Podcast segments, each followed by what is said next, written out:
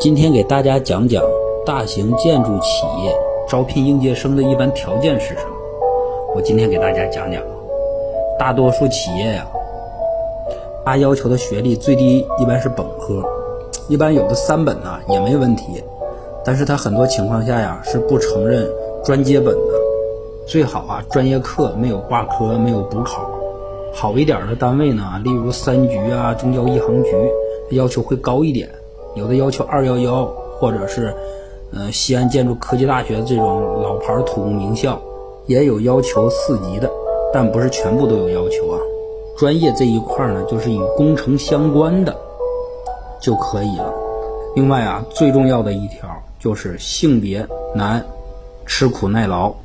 对于专科啊，校招的时候很多，比如央企、中铁、中建这种的，它都是以劳务派遣为主。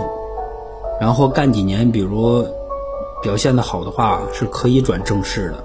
另外也要看一些专业吧。举个例子，比如机电专业，一些单位啊，它会成立机电设备部啊，或者是盾构中心，会招聘这些专业的进行盾构机维护啊，或者大型设备的保养啊，这些机械管理员。